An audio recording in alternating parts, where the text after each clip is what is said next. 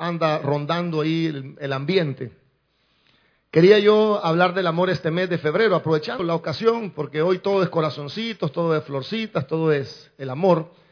Y creo que una de las cosas importantes que como iglesia tenemos que ver es que el Señor nos enseña que debemos de volver al primer amor.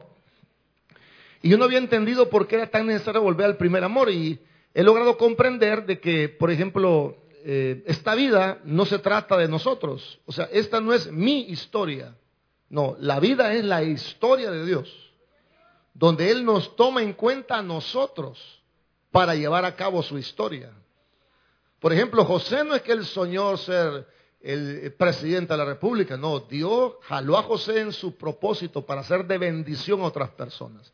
Así que es importante que amemos a Dios con todo el corazón porque de esa manera vamos a ser instrumentos muy eficaces para llevar la obra de Dios en esta tierra. Así que vamos a leer qué le dijo el Espíritu a esta iglesia en Éfeso. Apocalipsis capítulo 2, verso del 1 en adelante. ¿Está listo, verdad? Ok. Dice, escribe al ángel de la iglesia en Éfeso, el que tiene las siete estrellas en su diestra, el que anda en medio de los siete candeleros de oro, dice esto, yo conozco tus obras, tu arduo trabajo y paciencia, que no puedes soportar a los malos. Has probado a los que dicen ser apóstoles y no lo son, y los has hallado mentirosos. Has sufrido has tenido paciencia y has trabajado arduamente por amor de mi nombre y no has desmayado. Pero tengo contra ti que has dejado tu primer amor. Oramos a Dios. Señor, damos gracias esta mañana porque tú lo planificas todo, Señor, de una manera tan maravillosa. Y yo sé que tu palabra no volverá vacía a ninguno que tú se la enviares. En el nombre de Jesús, damos gracias por tu palabra. Amén y amén. Podemos tomar asiento, hermanos. Que esta mañana yo quiero hablar de volver al primer amor. Y voy a estar hablando de esto eh, como una serie a lo largo de todos los domingos que van a venir después de este. Y lo primero que quiero eh, hablar esta mañana es quiénes son los llamados a volver al primer amor. Ese es el título del mensaje. ¿Quiénes son los llamados a volver al primer amor? Y quiero enseñarles que los que son llamados a volver al primer amor somos nosotros, el pueblo de Dios. ¿Por qué es tan importante que el pueblo de Dios vuelva a amar a Dios como al principio? ¿Por qué es tan importante eso? Bueno, porque nosotros, usted quizá no se ha dado cuenta, pero nosotros somos el medio que Dios usa para llevar sus planes sobre esta tierra. Es decir, nosotros somos el medio. Si nosotros nos apagamos, si nosotros nos enfriamos, el plan de Dios, hermanos, se ven problemas.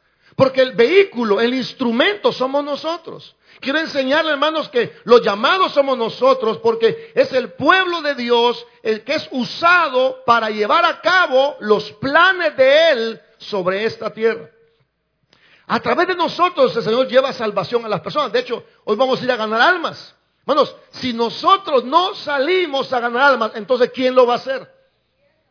La Biblia dice, ¿cómo creerán si nadie les predica? Hermanos, nosotros tenemos que entender que hay un plan de Dios para la gente que vive en este planeta. Hay un plan de Dios para la tierra, la gente que nos rodea. Y ese plan se lleva a cabo por medio de nosotros. Nosotros hemos sido eh, diseñados, escogidos por Dios para bendecir a todas las familias de esta tierra. No sé si ustedes se acuerdan lo que dijo Abraham. Te bendeciré y será bendición. ¿Para quiénes? Para todas. Por eso es tan importante que nosotros estemos apasionados por Dios. Porque de esta manera el Señor lleva sus planes sobre la tierra. Si nosotros nos enfriamos, hermanos, ¿quién va a ir a ganar alma? ¿Cuántas iglesias han dejado de ir a ganar alma, por ejemplo? Dicen, bueno, que la gente ya está evangelizada, bueno, que aquí todo el mundo recibe a Cristo. Bueno, yo creo que es mejor eh, que hagamos una comida, bueno, yo creo que es mejor que, que veamos una película. ¿Y sabe qué son todas esas cosas? Son solo evidencias de que hemos perdido el primer amor. Estamos buscando mecanismos colaterales en vez de centrarnos en lo importante.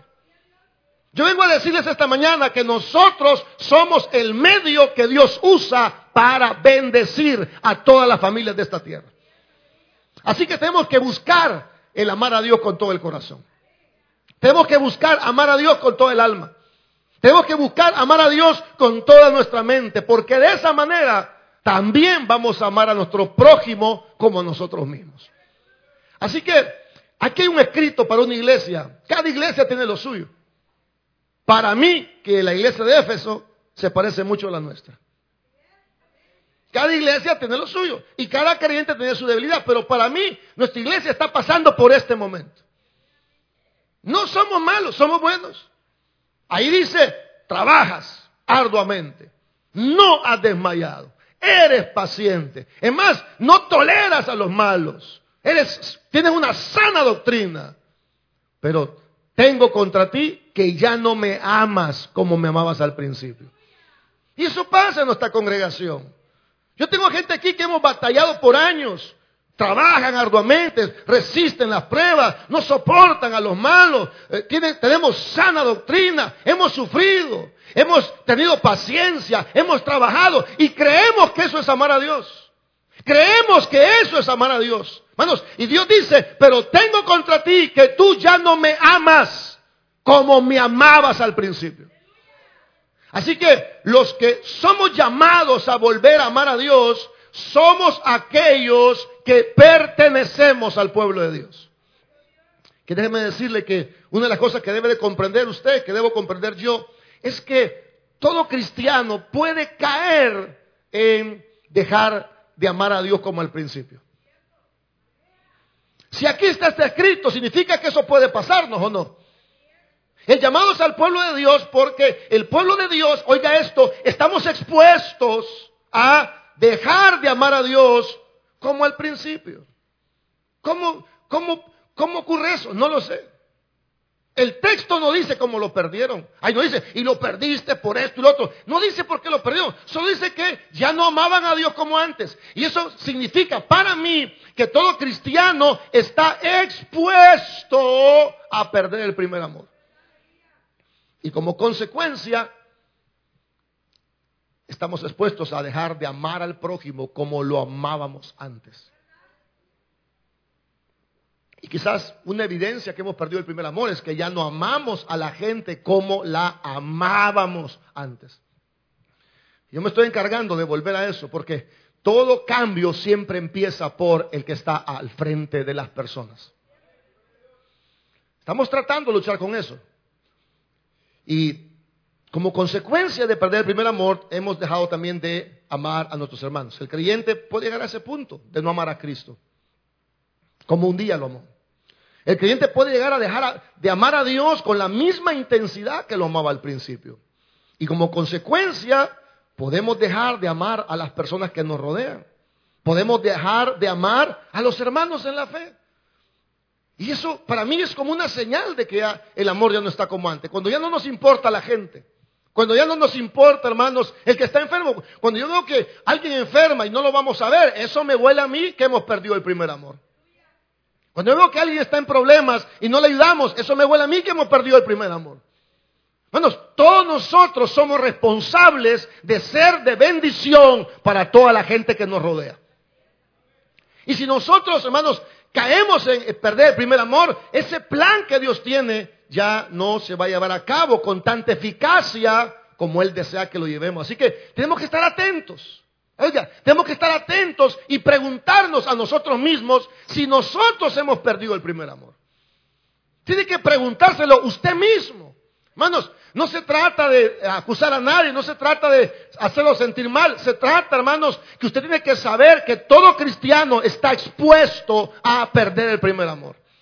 Así que tenemos que preguntarnos con sinceridad. Tenemos que dejarnos de excusas. Tenemos que dejarnos de pretextos. Tenemos que preguntarnos con sinceridad si de verdad estamos amando a Dios como lo amamos al principio. Amén. Preguntémonos si amamos a la gente como la amábamos al principio. Y esa pregunta tenemos que hacer con sinceridad. Preguntémonos con sinceridad si amamos al perdido como lo amábamos antes. Preguntémonos, ¿usted ama a la gente perdida? ¿Ama a la gente que va al infierno? ¿Ama a la gente que no conoce a Dios? ¿Lo está amando? ¿Estamos amando a la gente necesitada? ¿Estamos amando a la gente que necesita ayuda? Si nos encontramos un perdido, ¿qué sentimos por el perdido? ¿Nos interesa la gente perdida? Queremos llevar el plan del Evangelio, queremos evangelizarlo. ¿Se acuerda cuando usted vino por primera vez a los pies de Cristo, que usted le hablaba a la gente que iba a la par de usted en el bus? Yo no sé cuántos pasaron por esa etapa. Que usted sentía algo, que quería hablarles. Quería hablar al vigilante, quería hablar al panadero. Quería dar tratado, quería evangelizar. La pregunta debe ser sincera. ¿Estamos amando a la gente perdida? ¿La estamos amando de verdad? ¿Sentimos la misma inquietud por hablar del Evangelio? Si no lo sentimos, déjeme decirle algo, el pueblo de Dios es el medio que Dios ocupa para salvar a esas personas. Si nosotros dejamos de amar a Dios como al principio, vamos a dejar de amar al prójimo como a nosotros mismos. Por eso el mensaje, el llamado es al pueblo de Dios. Bueno, la Biblia raras veces le habla al perdido. Casi siempre la Biblia manda mensajes a el pueblo de Dios. Este mensaje que estamos leyendo es un mensaje dirigido a una iglesia, al pueblo de Dios. Dios está interesado en las personas que conforman su pueblo. Pues Dios tiene planes. Y sus planes es usarnos a nosotros para llevarlos a cabo. Por medio de su pueblo el Señor hace su obra. Por eso Dios elogia las cosas buenas de la iglesia. Les dice, yo sé tu trabajo, sé tu paciencia. ¿Por qué Dios nos elogia? Porque Dios está agradado cuando estamos haciendo lo que tenemos que hacer. Pero como Dios, hermanos, siempre está queriendo lo mejor de nosotros, Él no se conforma con las cosas buenas, Él también nos hace ver las cosas malas. Y aunque esta iglesia es elogiada por sus cosas buenas, el Señor también le hace ver las cosas malas. Y mire hermano, cuando Dios le hace ver las cosas malas a usted, no es por fastidiarlo, no es por amargarlo, es porque el Señor quiere lo mejor para cada uno de nosotros. Démosle un fuerte aplauso a Dios si así quiere. Amén. Cuando Dios, hermanos, nos hace una observación, cuando Dios muestra una queja, bueno, lo está haciendo para que volvamos a ser el pueblo que Él ha diseñado. Pero también, hermanos, el Señor hace ver las cosas que no están correctas para que nosotros volvamos a eh, ser eficientes. Para que nosotros nos arrepintamos y volvamos a ser las mismas personas que fuimos al principio. ¿Para qué? Para poder usarnos. Hermanos, no sé, no sé si me estoy dando a entender, pero usted puede ser de gran bendición para muchas familias en esta tierra. Yo no sé si usted lo entiende, pero nosotros somos el cuerpo de Dios sobre esta tierra. Es decir, el vehículo que Dios ocupa, la manera en que Dios hace las cosas, es a través de nosotros. Cuando llevamos una canasta a unos ancianos, por ejemplo, bueno, ese es Dios obrando su plan de bendecir a todas las familias de la tierra. Cuando llevamos el Evangelio a otras personas, es Dios a través de nosotros. ¿Cuántas personas no han sido transformadas por el mensaje del Evangelio? Miren, todos nosotros hemos sido transformados. Y nosotros transformados hemos sido bendecidos porque alguien se dignó a hablarnos del mensaje del Evangelio. Yo he sido bendecido, hermanos, perdónenme, yo he sido bendecido. Yo, yo he sido bendecido, hermano. El Evangelio a mí me ha bendecido y me tiene bendecido porque hubo una persona que me habló a mí acerca del plan del Evangelio para mi vida. Yo estoy bendecido. Yo no sé cuántos están bendecidos. No, no, no quiero que mienta. Diga la verdad, ¿está bendecido o no está bendecido? Nuestra vida ha cambiado. No somos los mismos. Ni nos parecemos. Estamos bendecidos en todos los sentidos. ¿Por qué? Porque hubo alguien que se dignó a hablarnos del plan del Evangelio.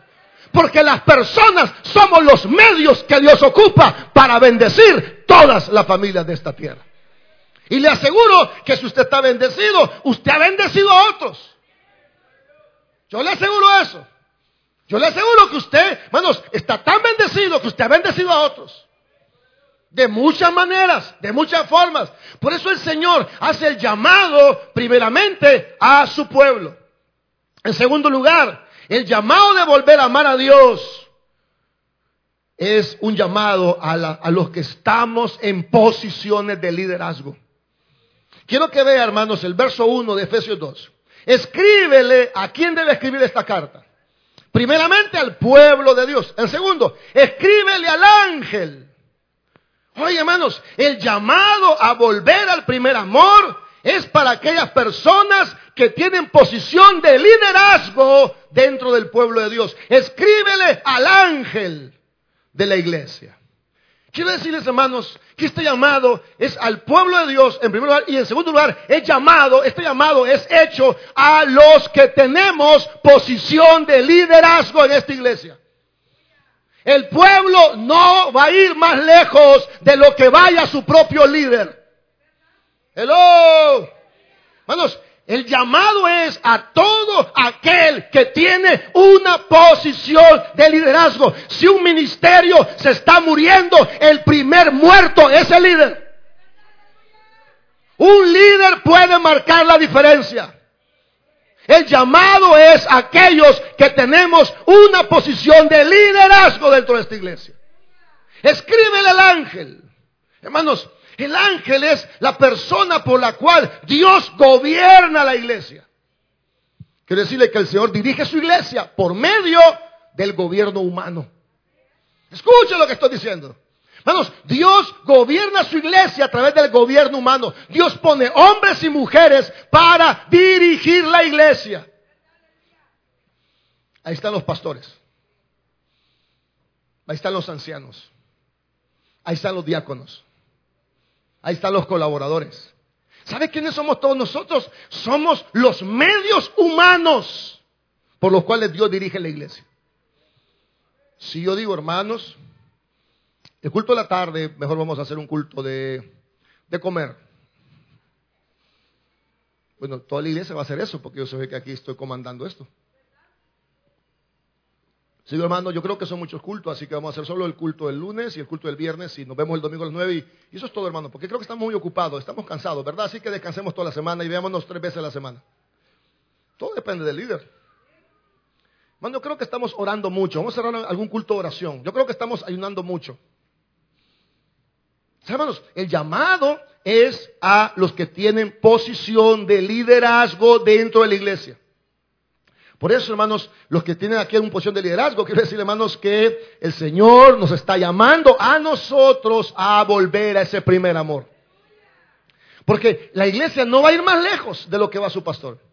La iglesia no va a ir más lejos de lo que va el líder. No puede ir más allá de lo que, lo que va el que está al frente. No pueden ir más lejos.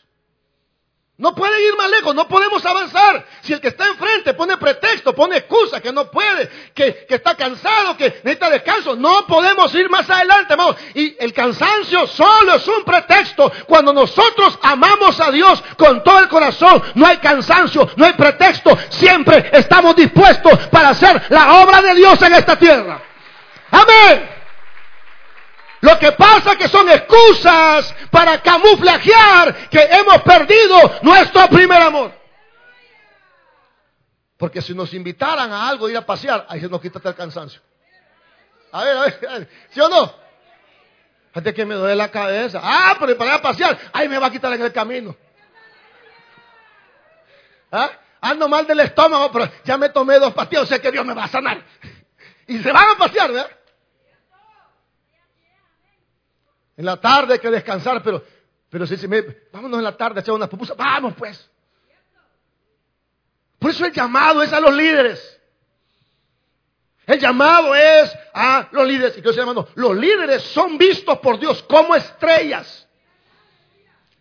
¿Qué es lo que ve esto? El que tiene las siete estrellas en su diestra.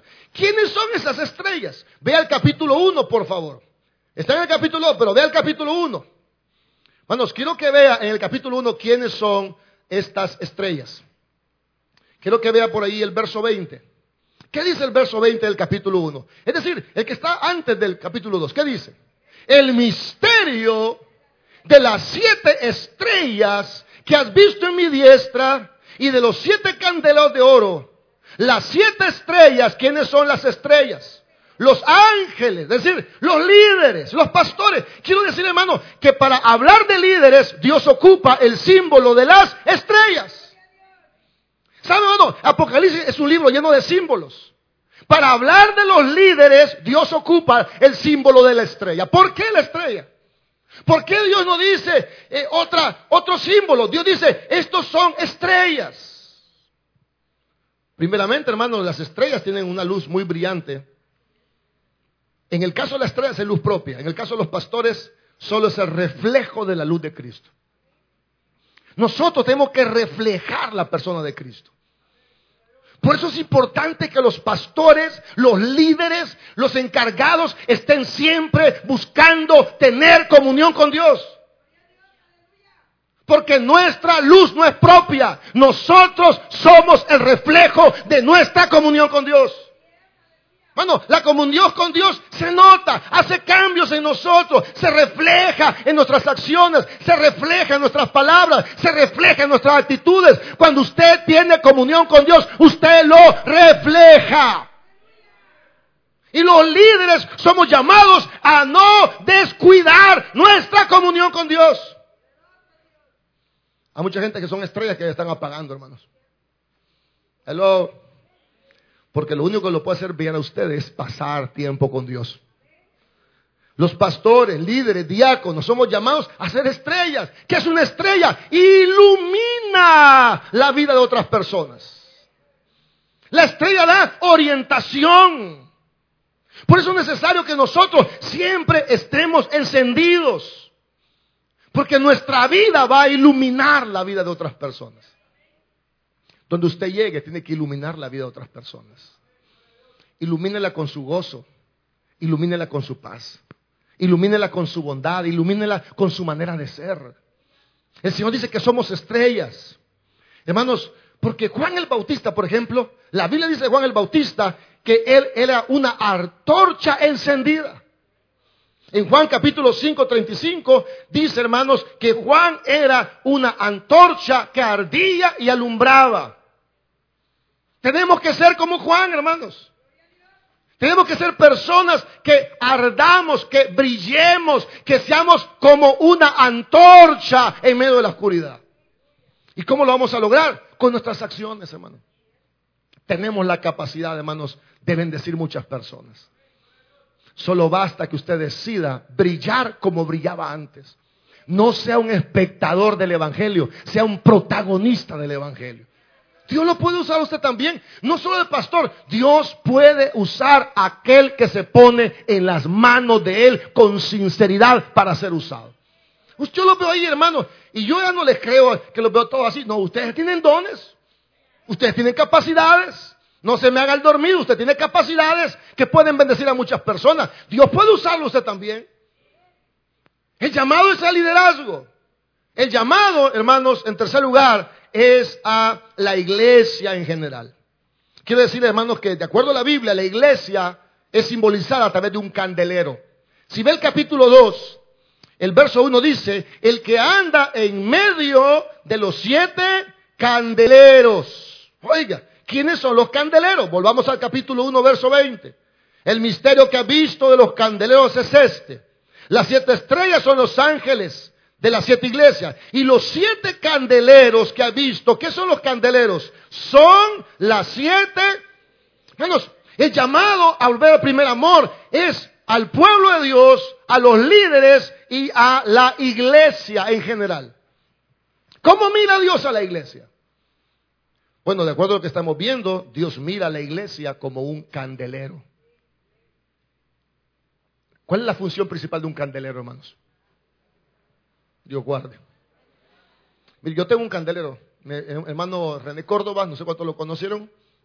El hermano eh, le gustaba las antigüedades y me trajo un candelero, hermanos, de siete brazos. No es oro, pero parece oro. Así que no intente robármelo porque no es oro. Y él lo tengo de adorno y ofre. Una vez en una boda, por llevarme de sofisticado, puse el candelero y le puse unas candelitas. Por llevarme de piques Pero después la, la espelma cayó en la alfombra y me la quemó. hermano. Ahí lo tengo de adorno el candelero. Ahí lo tengo. Me gusta que sacan la foto, lo pongo ahí. Pero nunca lo he ocupado para lo que debo ocuparlo. Porque el candelero, la única función principal es iluminar. Esa es la función. Yo lo tengo de adorno. Hermanos, pero un candelero tiene una función principal y es, hermanos, alumbrar. ¿Cuál es la función de nosotros como iglesia, hermanos? La función de nosotros no es reunirnos cada domingo solo para escuchar un sermón, no solamente reunirnos para cantar alabanza. Nuestra función principal es iluminar la vida de otras personas. Dios dice, hermanos, que la iglesia es un candelero. Y eso me enseña a mí, hermanos, que Dios mira a la iglesia como una luz para las personas. No sé cuánto recuerda Mateo capítulo 5, verso 15, que dice que una, una, nos enciende una luz y se pone debajo del almud. Yo pensé que almud era como un mueble como esto, pero almud es una caja. Es como donde venden el cuartillo de maíz, esa caja de madera, ese es el almud. Y Señor, no se enciende una luz y se pone debajo del almud, sino que el candelero se pone enfrente, en lo alto, para que alumbre a todo lo que están en la casa. Y Jesús dice, continúa diciendo, así alumbre vuestra luz delante de los hombres para que vean vuestras buenas obras y glorifiquen a vuestro Padre que está en los cielos. La, la labor de nosotros es iluminar. ¿Qué hay que iluminar? Hay que enseñarle a las demás personas cómo se obedece a Dios. La gente, hermano, está carente de modelos. La gente está carente de ejemplos. Nuestro deber es modelarle a otros cómo se obedece al Señor. Nuestro deber es hacerle ver, hermanos, cómo hacer buenas acciones. Acciones que glorifiquen el nombre de Dios. Nosotros somos llamados, hermanos, a iluminar. También eso significa que somos llamados a bendecir a las personas. Mire, hermano, usted puede bendecir a alguien con una oración, fíjese. Yo no sé cuántos han estado en un hospital y los ha bendecido mucho que alguien ore por usted. ¿Sí o no? Yo no sé cuántos están afligidos y los ha bendecido tanto que alguien ore por usted. Hermanos, usted no debe dejar pasar la oportunidad de orar por las demás personas. Esa es una manera de iluminar la vida de ellos. Ay, hermano, ¿cómo está? Bien fregado. Ay, ay, hermanito, cuídese, que le vaya bien. Porque si hermanito, venga, oremos, hombre. Si una vecina le cuenta, mire, fíjate mi marido anda, bien borracho. Ay, así el mío, fíjate, pero el Señor se lo llevó, así que oremos para que se vaya también este. No. De verdad, su marido borracho, venga, oremos. Mire lo que dice la Biblia. Bueno, somos llamados a iluminar la vida de las personas. Si usted tiene cosas en su casa que están buenas y usted puede darlas, regálelas, hombre. Si usted ve un hermano que tiene un, yo vi una hermana hace poco que tenía un casco de esos, quita multa, hermanos. Es decir, estos cascos no son, no son eh, ¿cómo se llama? Certificados. Y este casco, como que era un guacal, hermano. Y este casco, ay, es que lo único que tengo, pastor, mire, pero, pero este es un quitamulta, ya ni eso quitan, me dijo, porque, porque hoy piden certificados. Y yo me acordé, dije yo, hey, pero conozco un hermano que tiene un casco que no ocupa. En un momento le llamé, hey, mira, fulano, eh, ¿vos ¿qué casco azul lo ocupás? No, no ocupó. Mira, no se lo puede dar una hermana. Sí, se lo puedo dar. El que lo va a traer ya. Sí, hermana, va a tener casco. Va, eso es iluminar. Nuestra hermana Margot, por ahí la vi, la hermana Margot está mal de las rodillas. Allá está la hermana sufriendo y mandó un audio. Yo quiero estar en el culto. ¿Cómo me encantaría volver al culto? Vamos a traer a la hermana Margot. Hoy no sé quién la fue a traer. Hermano Julito la fue a traer. Eso es iluminar, hermanos. Eso es iluminar. El domingo pasado fuimos a traer a la mamá de la hermana Lorena, que también estaba en las rodillas. Eso es iluminar. Todos tenemos la capacidad de iluminar la vida de todas las personas que están a nuestro alrededor. Usted puede hacerlo. Por eso Dios quiere que usted vuelva al primer amor, para que usted pueda iluminar la vida de las personas. Un candelero que no brilla y no ilumina, no está cumpliendo su función principal. Bueno, su función principal no es estar en la iglesia ni sirviendo un ministerio. Su función principal es amar a Dios sobre todas las cosas y amar a su prójimo como a usted mismo. Ese es el verdadero amor. Cuando usted está apasionado por Dios y está apasionado por a, a iluminar la vida de las personas. Ahora, no podemos iluminar si no hay aceite, hermanos. Hermanos, nosotros no podemos iluminar a nadie si no estamos buscando continuamente la presencia de Dios. Un candelabro sin aceite no sirve de nada. El aceite en la Biblia es el símbolo del Espíritu Santo. Amén. No podemos nosotros brillar, hermanos, distanciados del Señor. Tenemos que buscar todos los días el poder de Dios. Hermanos, quiero decir algo, hay poder en Dios, hermanos. La Biblia dice, los jóvenes flaquean y caen, pero los que esperan en Jehová tendrán nuevas fuerzas, levantarán alas como las águilas, correrán y no se cansarán, caminarán y no se fatigarán. Eso nos habla del poder que viene de Dios. Así que si usted está medio aguitado y medio abatido y medio achorcholado y medio desanimado, que mi vida no tiene sentido, que para qué estoy viviendo, pues busque a Dios y dígale, Señor, dame poder, dame fuerza, porque Dios renueva las fuerzas a aquel que no tiene ningunas. Tenemos que buscar el aceite, el aceite es la presencia de Dios. Y el aceite se busca todos los días. Cuando se encendía el candelero, se quemaba el aceite, hermano. El aceite dura un día, se quemaba. Se limpiaba el candelero y al día siguiente se le echaba aceite nuevo. Nosotros no podemos vivir de las glorias pasadas. No podemos vivir de lo que éramos antes. Lo pasado ya pasó. La Biblia dice, ciertamente, olvidando lo que queda atrás, yo me extiendo a lo que está adelante. No podemos vivir de glorias pasadas. Las glorias pasadas ya pasaron. Busquemos nuevas glorias todos los días, porque la Biblia dice que iremos de gloria en gloria, de triunfo en triunfo, hasta que el día sea perfecto. Dale un fuerte aplauso al Señor. Amén. Ya no vivamos de glorias pasadas. Que yo fui, que yo sentí, que Dios me habló. Pues todos los días hay que buscar esa renovación que viene de Dios. No podemos iluminar con el aceite del pasado. Muchos de ustedes son candeleros con un aceite rancio. Perdón, hermanos. Aceite viejo, aceite quemado. Todos los días hay que renovarnos. De esta manera vamos a iluminar. Es tan sencillo, hermano, como cada día renovarnos. Cada día buscar el poder de Dios. Cada día buscar el aceite nuevo. Porque si tenemos aceite nuevo cada día, nuestra lámpara siempre estará encendida. El, aceite necesita que le cambie el aceite, hermano. Bueno, hasta el carro necesita cambio de aceite. Hasta la moto necesita cambio de aceite. Hermano, su corazón necesita un cambio de aceite de hace ratos. Yo creo que ni filtro tiene. Creo que ya se le pegó el motor a alguno. Estamos está renovando. Por eso la Biblia dice en Romanos 12, no os conforméis a este siglo sino transformaos por medio de la renovación de vuestro entendimiento para que comprobéis cuál sea la buena voluntad de Dios, agradable y perfecta. Dice la Biblia, no se amolden a este mundo. No tomen la forma de ellos. No se acomoden a sus costumbres. No se acomoden a su cultura. Ustedes deben de transformarse todos los días de su vida. ¿Y a dónde empieza la transformación? La transformación, empieza en la mente. Si cambia su mente, cambian sus emociones. Si cambian sus emociones, cambian sus acciones. Y si cambian nuestras acciones, estamos cambiando el mundo entero, hermanos. Por eso es importante, hermanos, que nosotros dejemos de imitar a la gente, hermanos. Si la gente está harta de réplicas, la gente en este mundo anda buscando quién les ilumina la vida. Haga el experimento, haga el experimento. Cuando vaya a comer en algún lugar, de esos donde hay refil, llene un vaso de refil solo por experimento. Sáquelo al restaurante y lléveselo y busque a alguien a quien dárselo. Va a ver cómo usted le cambia la vida a las personas. ¿Cuál es la costumbre del mundo?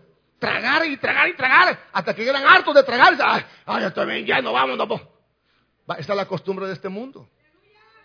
No seamos como el mundo. Usted saque, más que gratis refil, saque un vaso con refil, hombre. ¿Quién no va a querer una soda, hermanos? A ver, ¿quién? Todo el mundo. Y Dios le va a poner a alguien. Cuando usted haga eso, usted está iluminando la vida de otra persona. Eso necesita que usted esté atento, que esté renovado, que no se conforme este siglo. No sea como toda gente que pasan con la carota así que no saludan. Ese es el mundo. Usted sonríe, de la mano, saluda, aunque lo ignoren. No se conformen al orgullo de este mundo, que la gente pasa enfrente de uno y ni lo vuelven a ver. Bueno, con que pasa aquí en la iglesia también. Mi hermano, si va a dar la mano, cuando dé la mano, dé la cara también. La mano no se da así. La mano se da así. Costumbres locas del mundo. Hacernos los orgullosos. Hermano, si nada somos y nada tenemos, nada nos llevaremos de este mundo porque nada hemos traído y nada podremos llevarnos, hermanos. Pero no creemos, hermanos, Dios quiere, no se hagan como ellos. No se hagan como ellos. Ustedes renuévense. Piensen diferente. Porque la gente está ansiosa de gente diferente de gente que ame, de gente que ayude, de gente que sonría, de gente que salude, de gente que bendiga. El mundo está necesitando nuestra luz, el mundo está necesitando nuestra sal. Nosotros somos la sal de esta tierra y nosotros somos la luz de este mundo. Nosotros somos el cuerpo de Cristo moviéndose en medio de esta tierra, hermanos. Somos el cuerpo de Cristo. No nos conformemos a este siglo. Seamos diferentes. ¿Están aquí, hermanos? No les asusté con el mensaje, no les grite mucho. Los llamados a volver al primer amor somos nosotros. Eso va a requerir que usted despierte y vuelva a buscar a Dios como lo buscaba antes. Debo reconocer que yo soy de los primeros que debo volver a mi primer amor.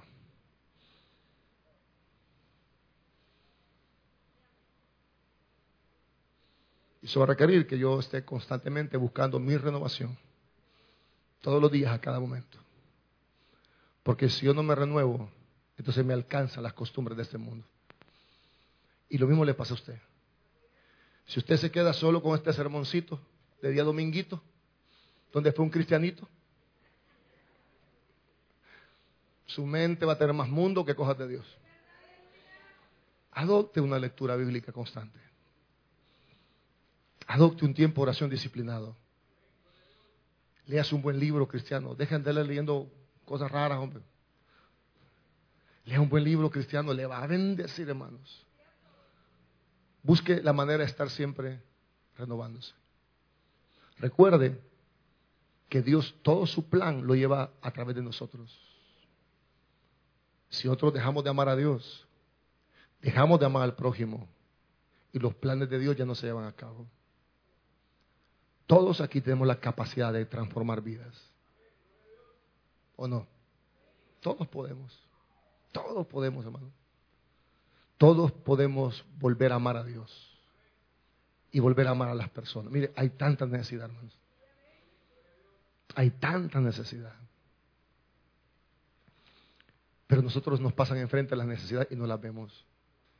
Yo le aseguro que usted se renueva, usted va a ver oportunidades a cada paso que dé, va a haber gente que necesita de usted.